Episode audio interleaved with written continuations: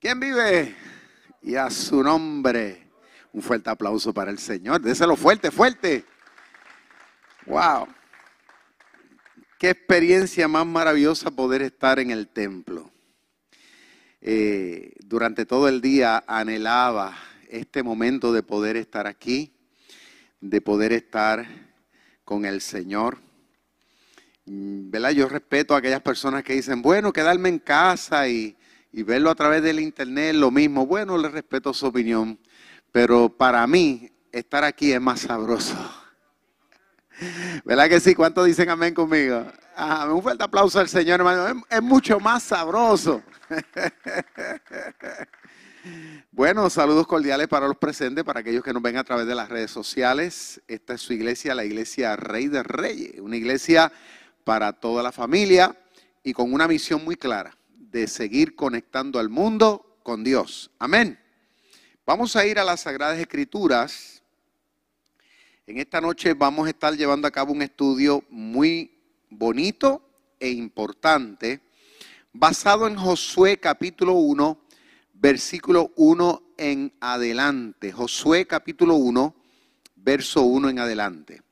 Hoy vamos a estar hablando bajo el tema siervos de Dios. Diga conmigo, siervos de Dios. No, pero tiene que decirlo con más autoridad, mucho más firmeza. Siervos de Dios. Ok. Estemos atentos a la lectura. Dice así.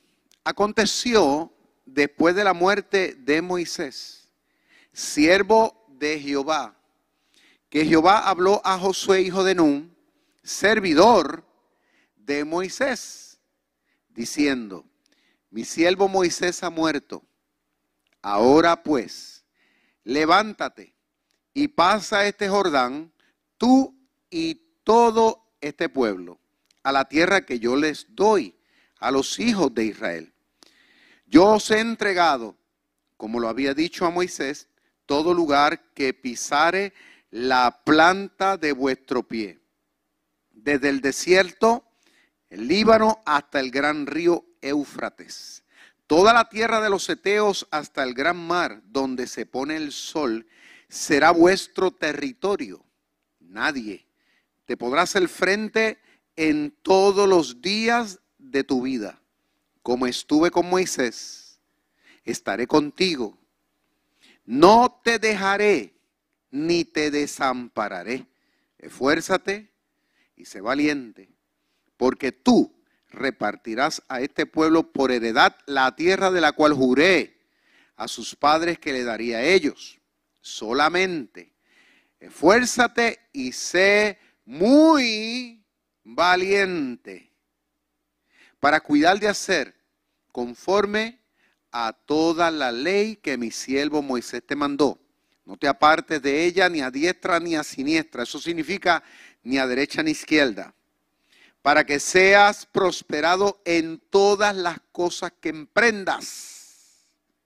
Nunca se apartará de tu boca este libro de la ley, sino que de día y de noche meditarás en él, para que guardes y hagas conforme a todo lo que en él está escrito porque entonces harás prosperar tu camino y todo te saldrá bien. Mira que te mando que te fuerces y seas valiente.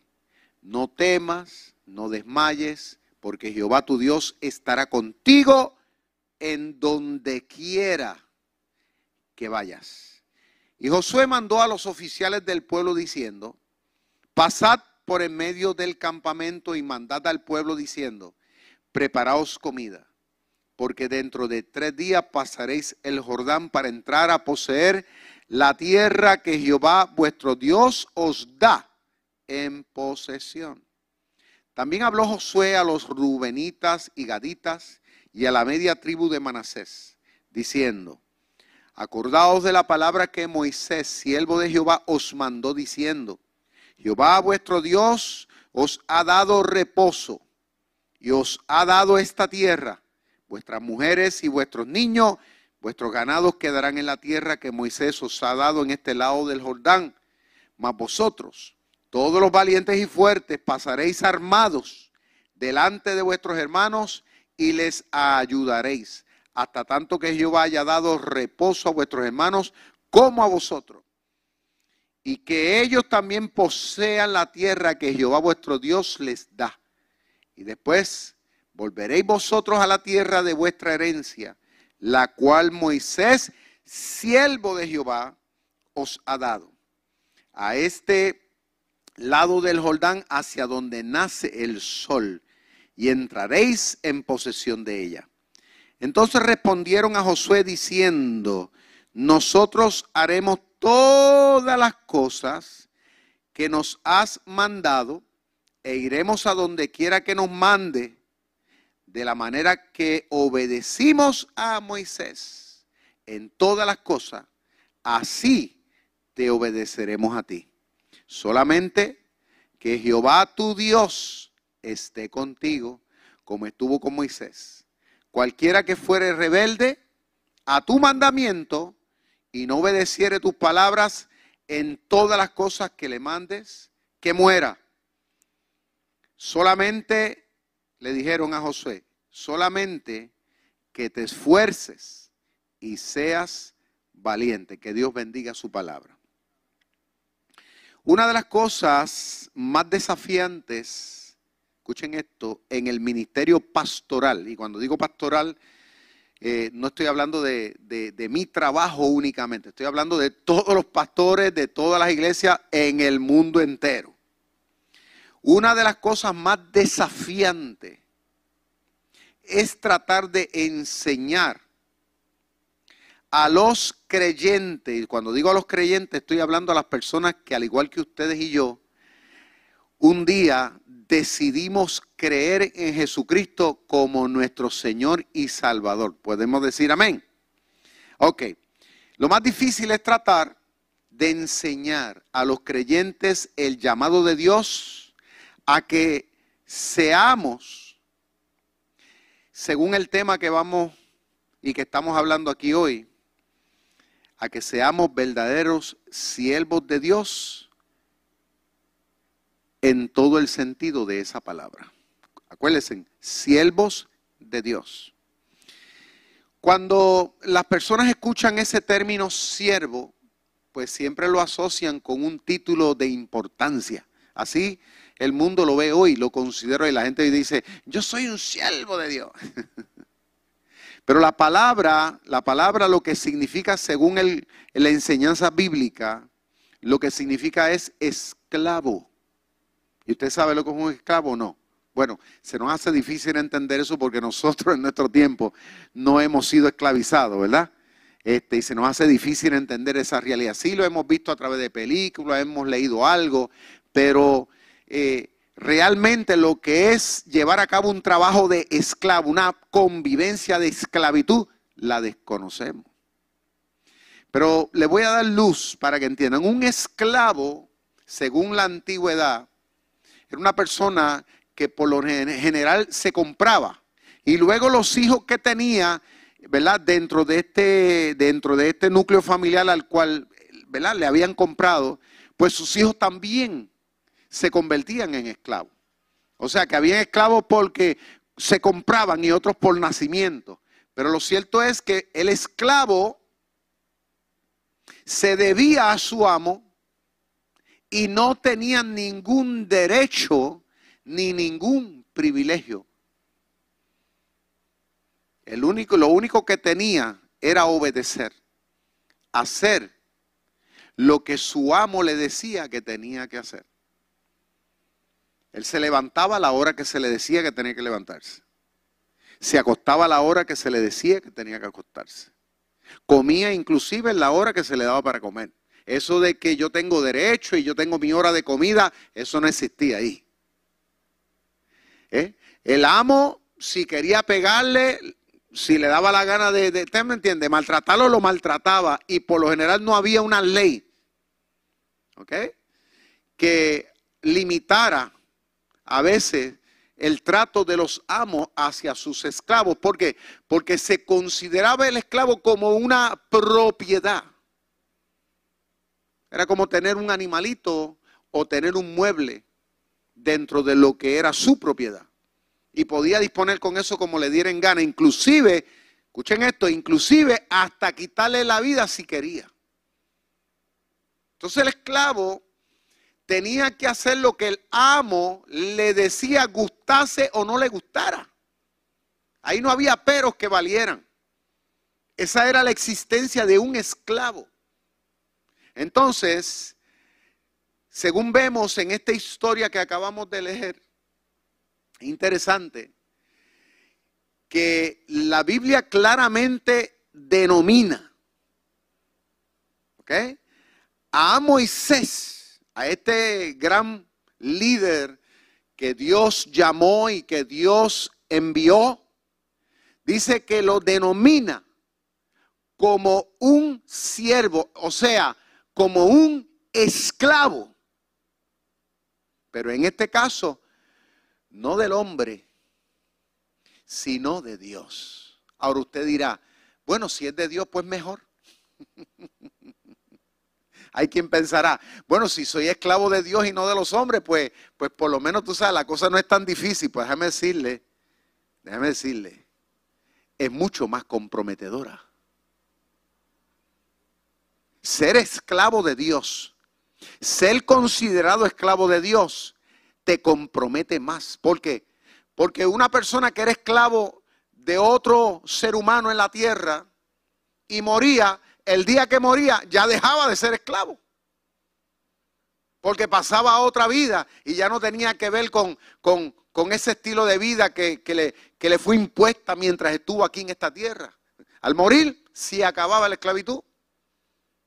Pero en el caso espiritual, en el caso espiritual, hay unos compromisos que trascienden aún después de esta vida.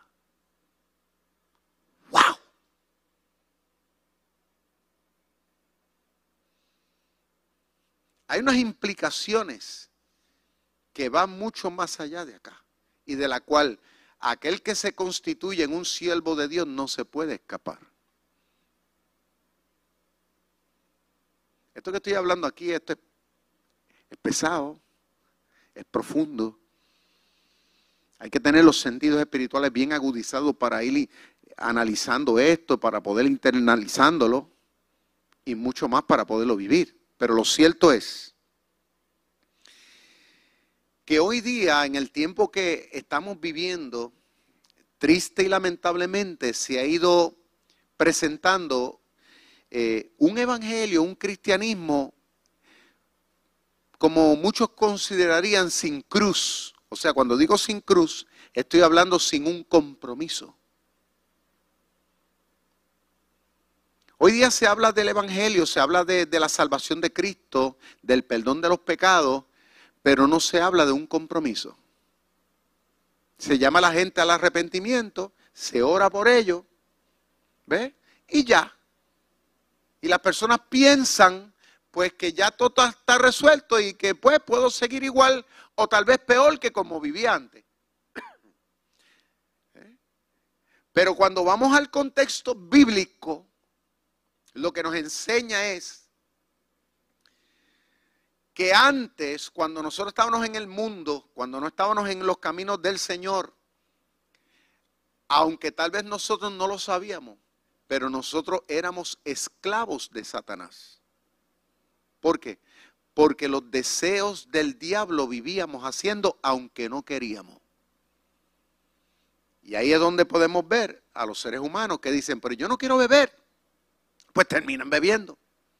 Yo no quiero meterme heroína y terminan siendo adictos. Ay, yo no quiero meterme la manteca esa. Pues siguen y ahí pues se arrastran.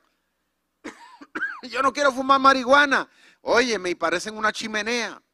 Yo no quiero tomar pastillas, yo no quiero tomar pelcosé, yo no quiero tomar esto, valio. Y usted ve que poco a poco se, cae en esa situación al punto que terminan muchas veces perdiendo matrimonio.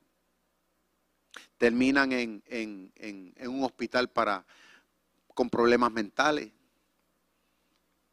Terminan este, siendo profesionales y personas muy inteligentes. A veces paran en la bancarrota eh, otros terminan hasta quitándose la vida, viviendo vidas totalmente disfuncionales, personas bien preparadas, pero como que pisan y no arrancan. ¿Por qué?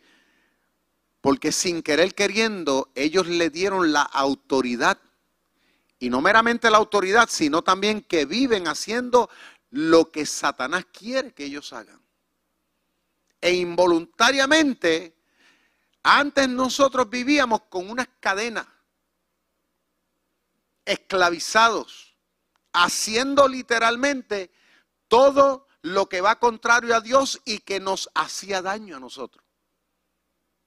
Y que le hacía daño inclusive a la gente que más queríamos. Pero una vez ya llegamos al Señor, el Señor nos hizo libre, nos hizo libre, ya salimos de la esclavitud de Satanás, ya eso se rompió, ya la deuda se pagó, pero lo que muchos cristianos no toman en cuenta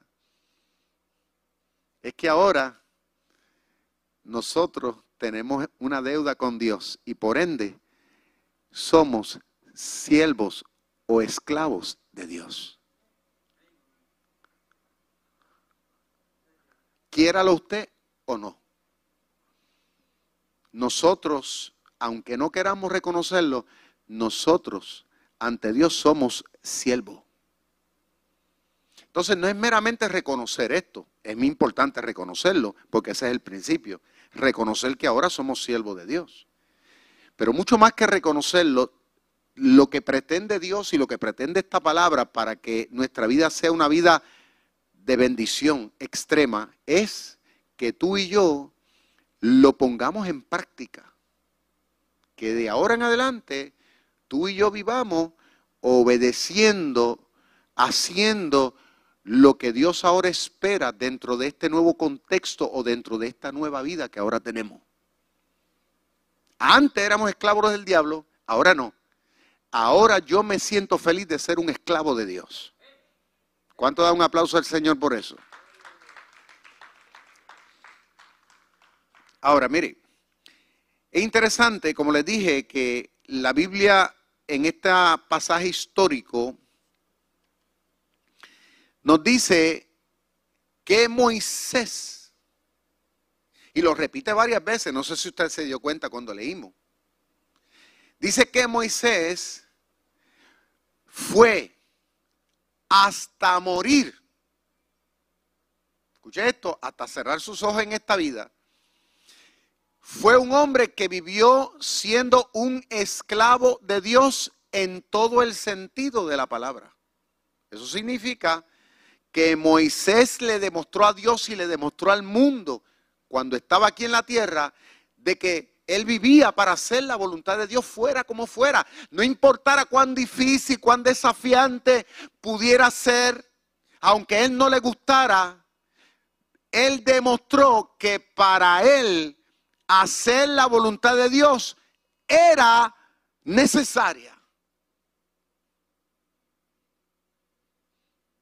Y la Biblia dice, con letra mayúscula, que Moisés hasta el día de su muerte fue así.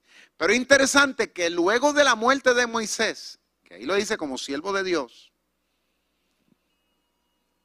dice la escritura que luego Dios le plació entonces llamar para ocupar el puesto que antes ocupaba Moisés de líder en la nación.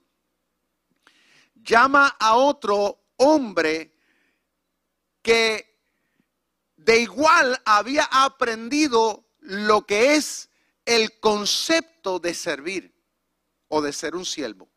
Y en este caso dice que Josué, a quien Dios llamó para ocupar el liderato de Moisés, dice que Josué antes había ocupado la posición también de siervo, pero en ese caso había sido un siervo, pero en ese caso de Moisés. O sea que mientras Moisés vivía para hacer la voluntad de Dios, fuera como Dios le demandara hacer las cosas, dice que Josué vivió para hacer lo que Moisés le dijera que él tenía que hacer. O sea que Josué, para los efectos, si Moisés quería tomarse un vaso de agua a las 3, 4, 5 de la mañana, él llamaba a Josué para que Josué le trajera el vaso de agua a las 3, a las 4, a las 5 de la mañana. que si Moisés necesitaba que le fueran a hacer un favor al lugar, en la situación que fuera, era la responsabilidad de Josué hacer y cumplir las demandas y las exigencias que Josué pudiera establecerle a la vida de Josué. Y él tenía que hacerlo sin chistear.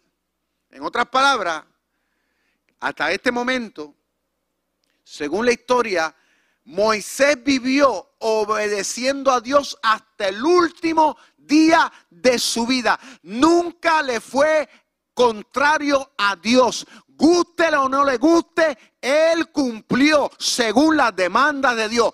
Y asimismo vivió Josué y por consecuencia Josué fue bendecido para ocupar un lugar de mayores responsabilidades. ¿Por qué? Porque había demostrado ser un verdadero siervo, en este caso para Moisés. Porque la Biblia no dice que Josué hubiera sido un siervo imprudente, renegado. En este caso para Moisés no fue un renegado, no fue un irresponsable, al contrario, cumplió bien su rol de servir a Moisés. Ahora Dios lo subió a otro nivel. ¿Por qué? Porque Dios sabía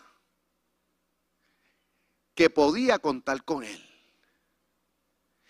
Y esto es bien importante dejarlo establecido porque ¿verdad? todos queremos crecer en el reino de Dios y debemos crecer.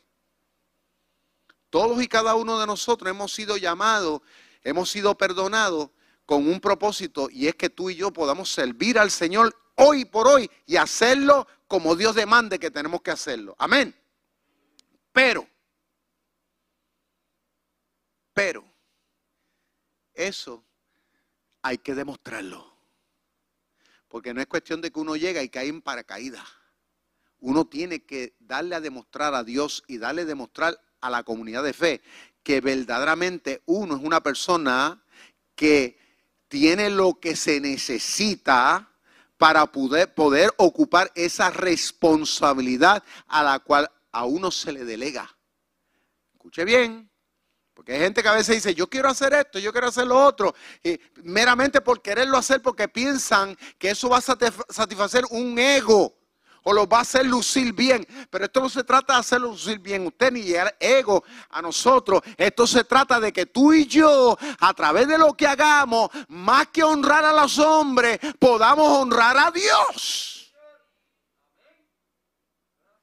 Porque si su perspectiva está en servir a Dios, sirviendo a los hombres, Dios lo va a honrar. Pero no es servir a los hombres para poder honrar a Dios. Porque en la medida que usted obedece a Dios, usted va a estar bendiciendo a otra gente. Porque va a estar haciendo lo que Dios demanda. No se va a cansar.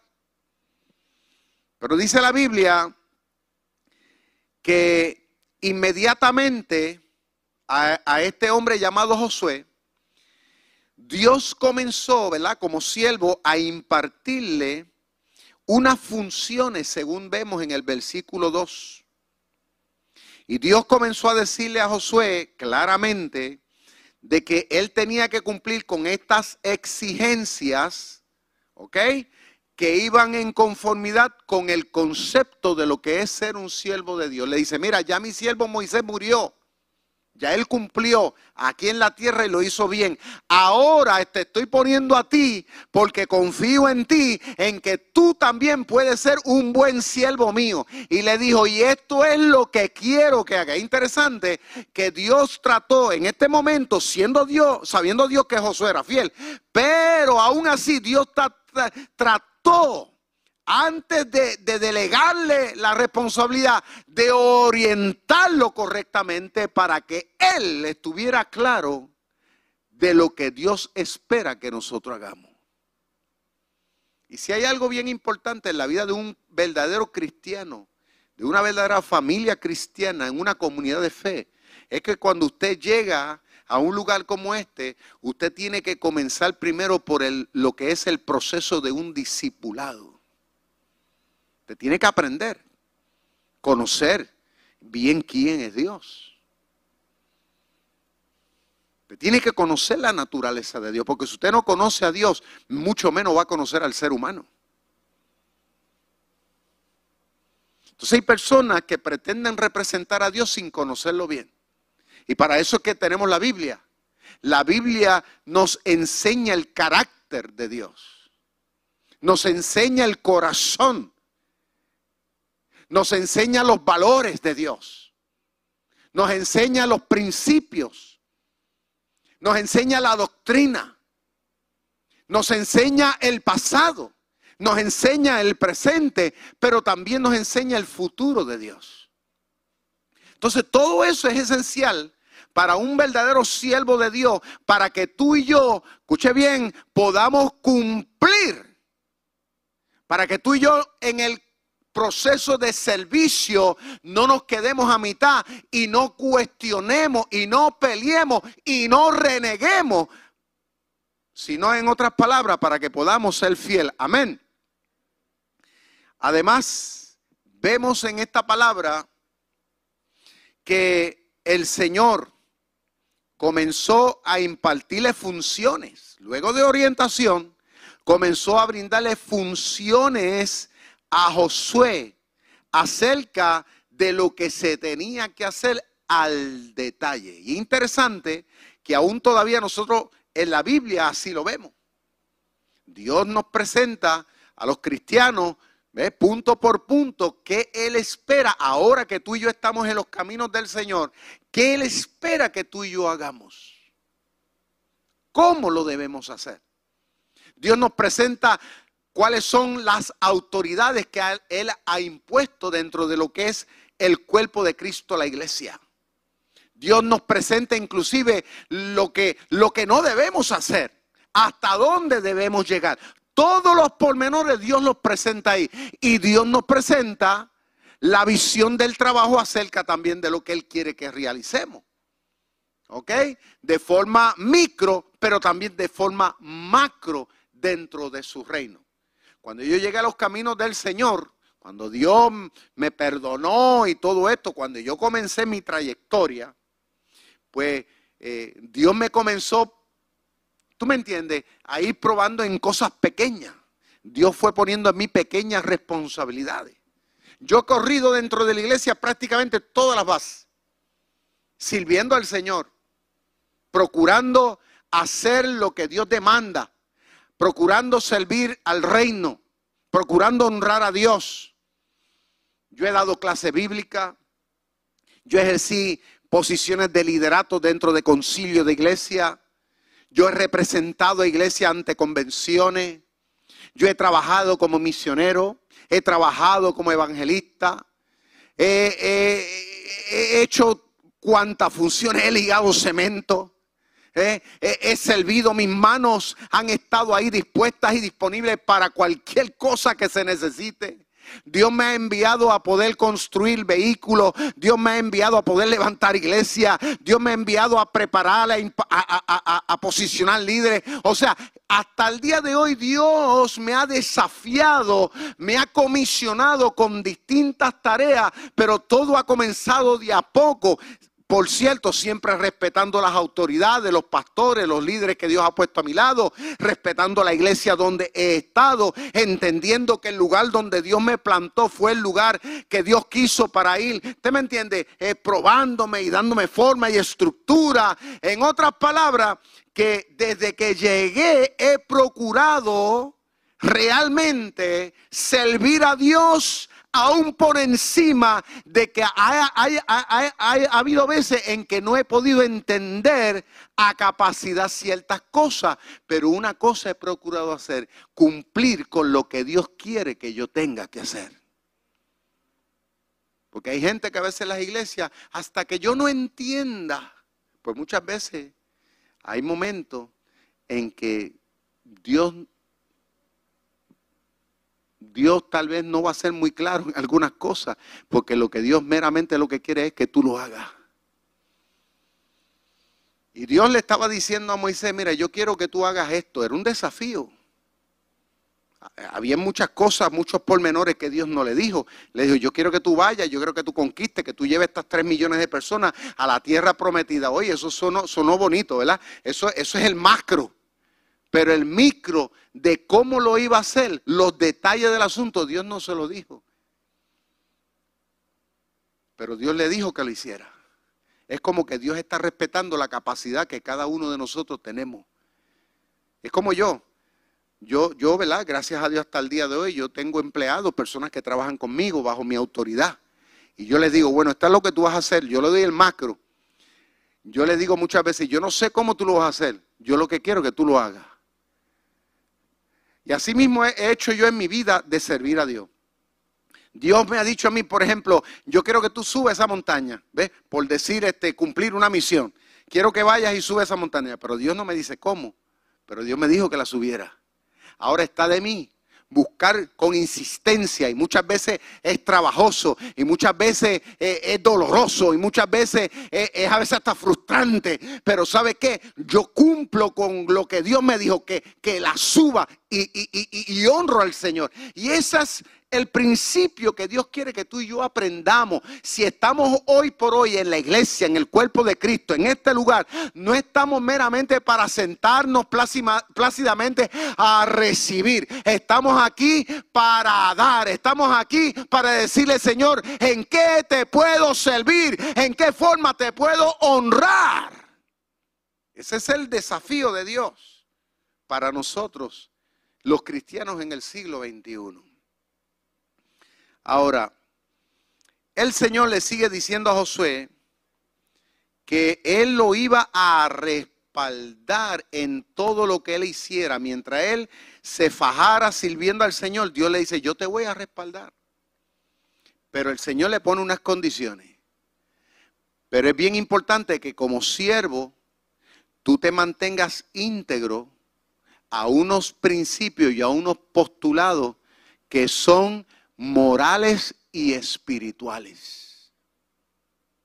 Porque hoy día hay gente que dicen yo soy siervo de Dios, pero son unos carnales y piensan que pueden ocupar una posición en un altar predicando o ejerciendo la posición de pastores o lo que fuera, ¿no? Viviendo una vida totalmente este, contraria, ¿me entiende? A lo que Dios espera.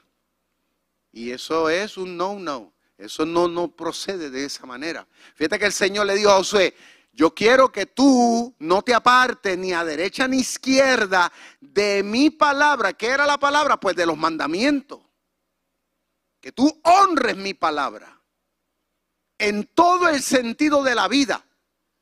¿Para qué? Para que luego, dice el Señor, hagas prosperar el, el camino. O sea, ¿cuál es el camino? Hagas prosperar lo que yo te envié a hacer. Y porque hay mucha gente que han sido, vamos a decir, una mancha para el Evangelio, para la obra de Dios. ¿Eh? Gente que han cometido 40 mil disparates, faltas, ¿no? Y luego son un asme reír al mundo. ¿Por qué? Porque, porque no es que Dios no los ha enviado a evangelizar, a ser pastores, a hacer el trabajo dentro de la iglesia. Dios los envía, Dios me envía, Dios te envía a ti. Pero uno tiene que cuidarse.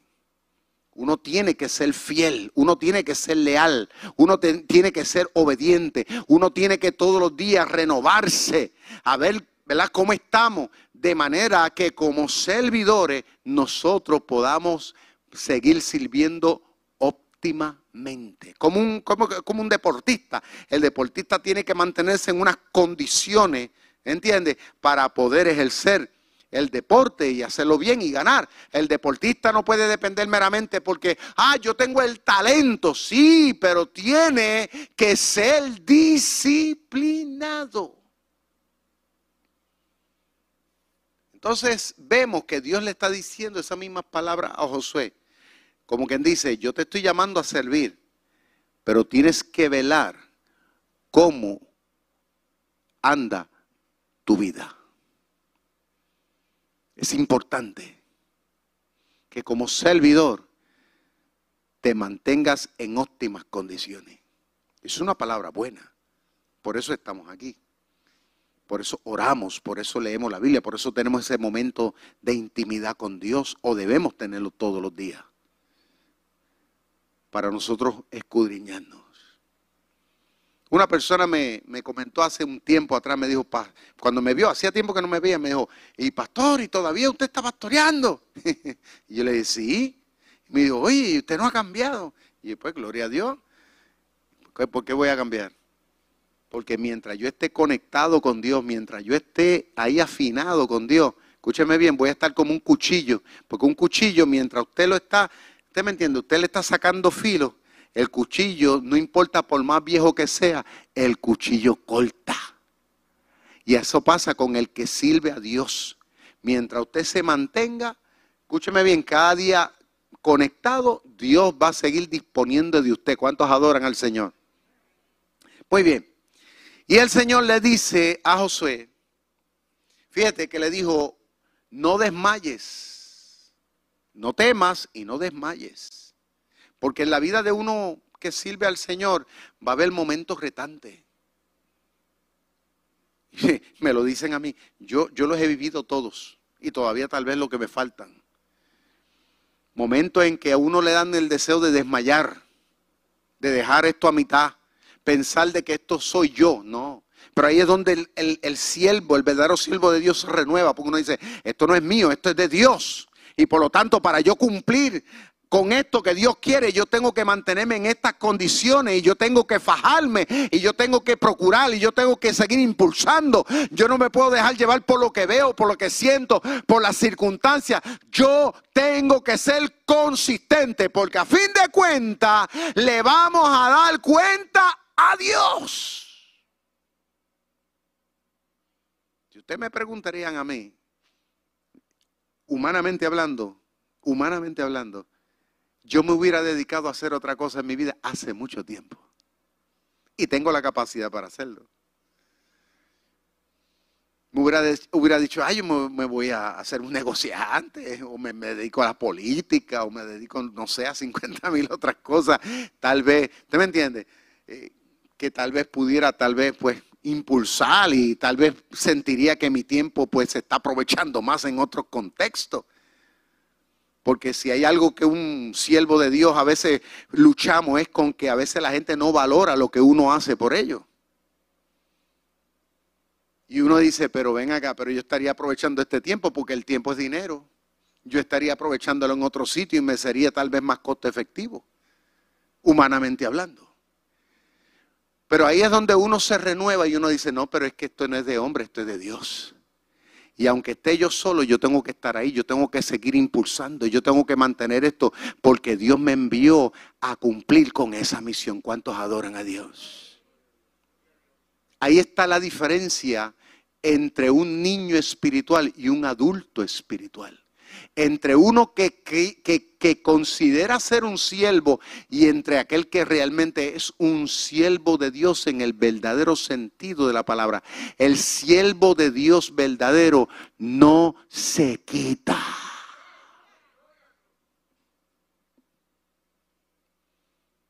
No se quita. Porque la Biblia no dice que en ningún momento Moisés se quitó. Moisés tuvo su momento de frustración. Josué tuvo su momento en que cometió errores, pero por las mismas se renovaron y siguieron sirviendo al Señor. Amén. Ok. Luego el Señor le dice a Josué, le dice a Josué, que los verdaderos siervos, ¿no? Y el verdadero concepto de servir, aparte de uno, ¿verdad? Considerarse un siervo y, y ser un siervo del Señor, pues uno tiene que procurar hacer que otros también lo sean. Porque Josué cuando recibió ¿verdad? esta palabra, este desafío, dice que él llamó a los líderes de su nación y les habló a ellos y los desafió a ellos también. Porque él le dijo, ok, el Señor nos va, nos va a entregar este nuevo territorio, pero, pero, una vez entremos y conquistemos tierra, Escuche bien, lo que se le ha dado la tierra, usted no se acomode mucho, le dijo José. Ahora tenemos que ir y pelear para hacer posible que las demás tierras sean conquistadas, de modo que todo el mundo tenga su territorio. O sea, que nadie va a descansar Nadie se va, tú me entiendes, a, sentir plácidamente pensando de que ya yo tengo lo mío y que cada cual, tú me entiendes, busque lo suyo. No, no, vamos a trabajar todo por un bien común. En otras palabras, vamos a servir de verdad. ¿Y qué le dijeron ellos a Josué? Te vamos a obedecer la palabra. Mientras tú seas fiel a la palabra de Dios, o sea, mientras tú seas fiel, seas un siervo de Dios, nosotros le dijeron ellos, te vamos a servir a ti. Interesante eso. Que en otras palabras, que los que estamos sirviendo al Señor, o sea, los que estamos aquí, los que hoy día estamos serios y comprometidos con el reino de Dios, cuando tú y yo nos movemos en servir a Dios responsablemente, incitamos a otros a que también se unan con nosotros. Y eso es una realidad. Porque hoy por hoy, mi familia, que hoy día comparte este altar conmigo, ¿sabe por qué lo hace? Porque ellos han visto en mí lo que es servir a Dios.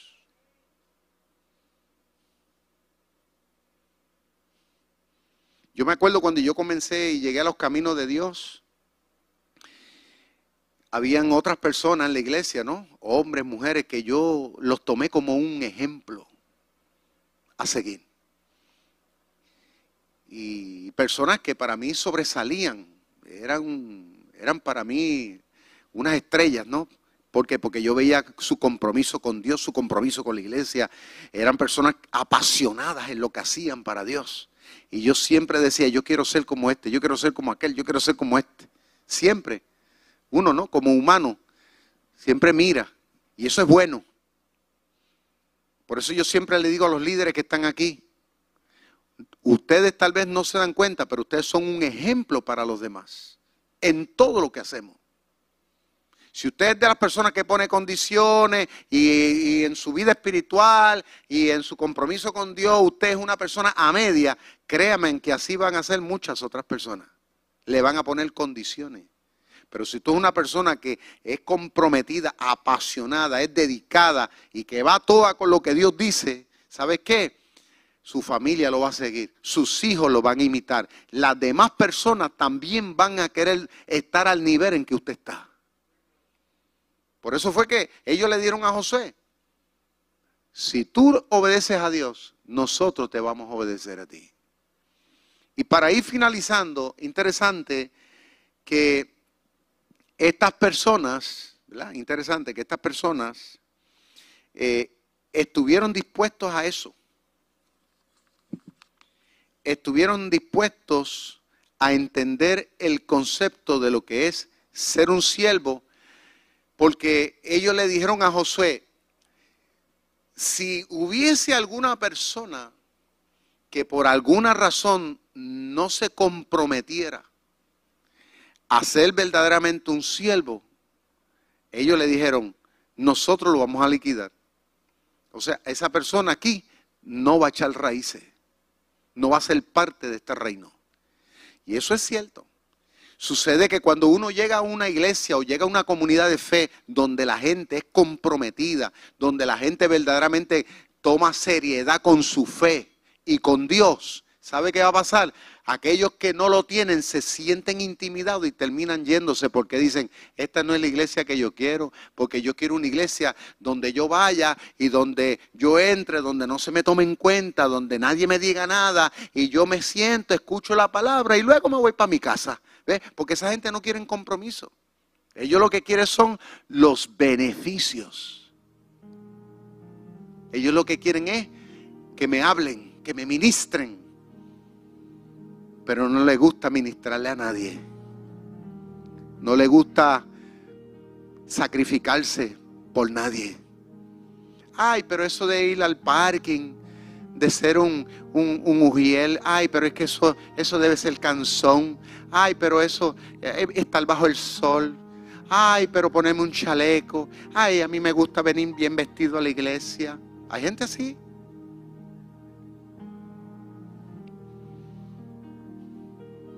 ay, es que a mí no me gusta interactuar con la gente. Ay, pero es que a mí no me gusta aquello. Ay, pero si otros no lo hacen, yo no lo hago. Siempre la gente está inventándose una bendita excusa para no ser un siervo. Y yo le digo algo. Esto yo lo entendí cuando yo vine a los pies del Señor hace 41 años. Yo entendí esto. Y hasta el día de hoy lo estoy viviendo. Y yo soy un apasionado en servir al Señor.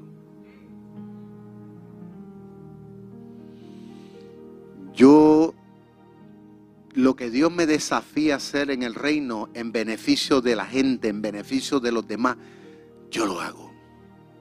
Aunque suene extraño, aunque mucha gente no lo entienda, yo lo hago. En Marcos, en el Nuevo Testamento, le voy a leer ahora unas palabras de un incidente que aconteció estando Jesús con los discípulos. Ellos malinterpretaron todo esto, como está pasando hoy día. Y dice así. Entonces Jacob y Juan, hijos de Zebedeo, se le acercaron a Jesús diciendo, queríamos que nos hagas lo que pidiéramos. Él les dijo, ¿qué queréis que os haga? ellos le dijeron que nos conceda en tu gloria que nos sentemos uno a la derecha, otro a la izquierda. Entonces Jesús le dijo, no saben ustedes lo que están pidiendo. ¿Podéis beber del vaso que yo bebo o ser bautizado con el bautismo con que yo soy bautizado? Ellos dijeron, podemos. Jesús le dijo, a la verdad del vaso que yo bebo beberéis y con el bautismo con que soy bautizado seréis bautizados. Pero el sentaros a la derecha y a la izquierda no es mío darlo, sino aquellos para quienes está preparado. Cuando lo oyeron, los diez comenzaron a enojarse contra Jacob y contra Juan. Mas Jesús llamándolo les dijo, ¿sabéis que los que son tenidos por gobernante de las naciones se enseñorean de ellos? Y sus grandes ejercen sobre ellos potestad. Pero no será así entre ustedes sino que el que quiera hacerse grande entre ustedes será el servidor. Y el que de vosotros quiera ser el primero será siervo de todos. Porque el Hijo del Hombre, o sea Jesús, no vino para ser servido, sino para servir y para dar su vida en rescate de muchos. Hermanos y hermanas, aquí a la iglesia hay gente que está llegando nueva unos que llegaron, ¿verdad? Que han venido de otras iglesias, otros que han tenido su primera experiencia de fe con, con el Señor, otros que llevan tiempo aquí, sea cual sea la razón. Lo cierto es que estamos aquí y aún los que nos ven a través de las redes. Miren, el secreto de todo esto es que nosotros dejemos de ser gente que pretendamos que otros nos sirvan. Una vez el Señor nos ha atraído al reino, es con un propósito. Él quiere que tú y yo ahora seamos servidores de Él al mundo. Y eso lo comenzamos demostrando aquí, de la forma y la manera que sea. Y poco a poco, en la medida que tú y yo nos comprometemos con Él y le decimos, Señor, heme aquí, haz, haz conmigo lo que tú quieras, ahí las cosas van a comenzar a cambiar. Hay personas que dentro de la iglesia a veces paran deprimidos, desorientados, a veces se cansan, se frustran. Pero déjeme decirle algo, el secreto para combatir todo eso, ¿sabe qué? Es procurar decir, yo quiero servir a Dios. hay cuatro cositas que nos convierten en un verdadero siervo de Dios. Cuatro cosas. La primera, cuando un cristiano tiene un sentido de agradecimiento a Dios por haberle perdonado todos sus pecados, que esa es la razón más grande, pues uno se dispone a servir a Dios, cueste lo que cueste. ¿Por qué? Porque la salvación no tiene precio. Y si Él se entregó por mí, ahora un verdadero cristiano vivimos para hacer lo que Él nos demande hacer. Segundo, por convicción. Cuando usted se da cuenta realmente de quién es Dios, porque el primer servidor es Dios y el primer siervo fue su Hijo Jesucristo. Procuremos imitar a Cristo. Tercero, por recompensa. Porque va a llegar un momento dado en que el Señor, dice la Biblia, que va a recompensar todo lo que hagamos. Porque Dios no se queda con nada de nadie. Número cuatro, porque vamos a rendir cuentas. El Señor, cuando lleguemos ante su presencia, nos va a preguntar, nos va a hacer una pregunta. ¿Qué hiciste con lo que te di? Con el talento, con el don, con la oportunidad que te está dando de poder ser útil en el reino de Dios. ¿Qué hiciste? Es la pregunta. Así que la pregunta con que termino es, ¿qué tipo de cristianismo queremos nosotros vivir en este tiempo, en el siglo XXI? Tenemos dos opciones. Número uno, de aquellos que se sientan a que le den, o de aquellos que se enrollan las mangas y comienzan a servir a las mesas, como lo hizo Cristo. Moisés cumplió su misión y la Biblia dice, y luego murió el siervo de Dios. Josué también. La pregunta que yo hago, el día que tú, que tú y yo muramos, que dejemos ya de respirar en esta tierra, el día que nos entierren, ¿cómo usted le gustaría que dijeran de usted? A mí me gustaría que dijeran una cosa, el día que yo me muera. El día que me muera, lo único que quisiera que dijeran, aquí yacen los restos de un siervo de Dios. Dios nos está desafiando a ser útil, a que nos dejemos usar. Y esta iglesia es la gran oportunidad que Dios nos da en esta tierra para que tú y yo podamos brillar y podamos honrar al Señor. Amén. Estemos en pie y vamos a orar, por favor. Le invito a poner su mano derecha sobre su corazón.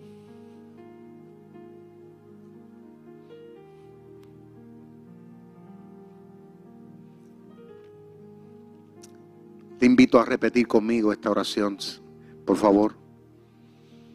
Padre Santo, en esta noche te damos gracias por esta palabra. Te pedimos perdón si te hemos ofendido, si te hemos faltado, si hemos resistido en ser verdaderos siervos tuyos, si hemos puesto condiciones Señor, si estamos buscando comodidad, si estamos buscando privilegios, si estamos buscando posición, si ponemos condición, perdónanos, Señor.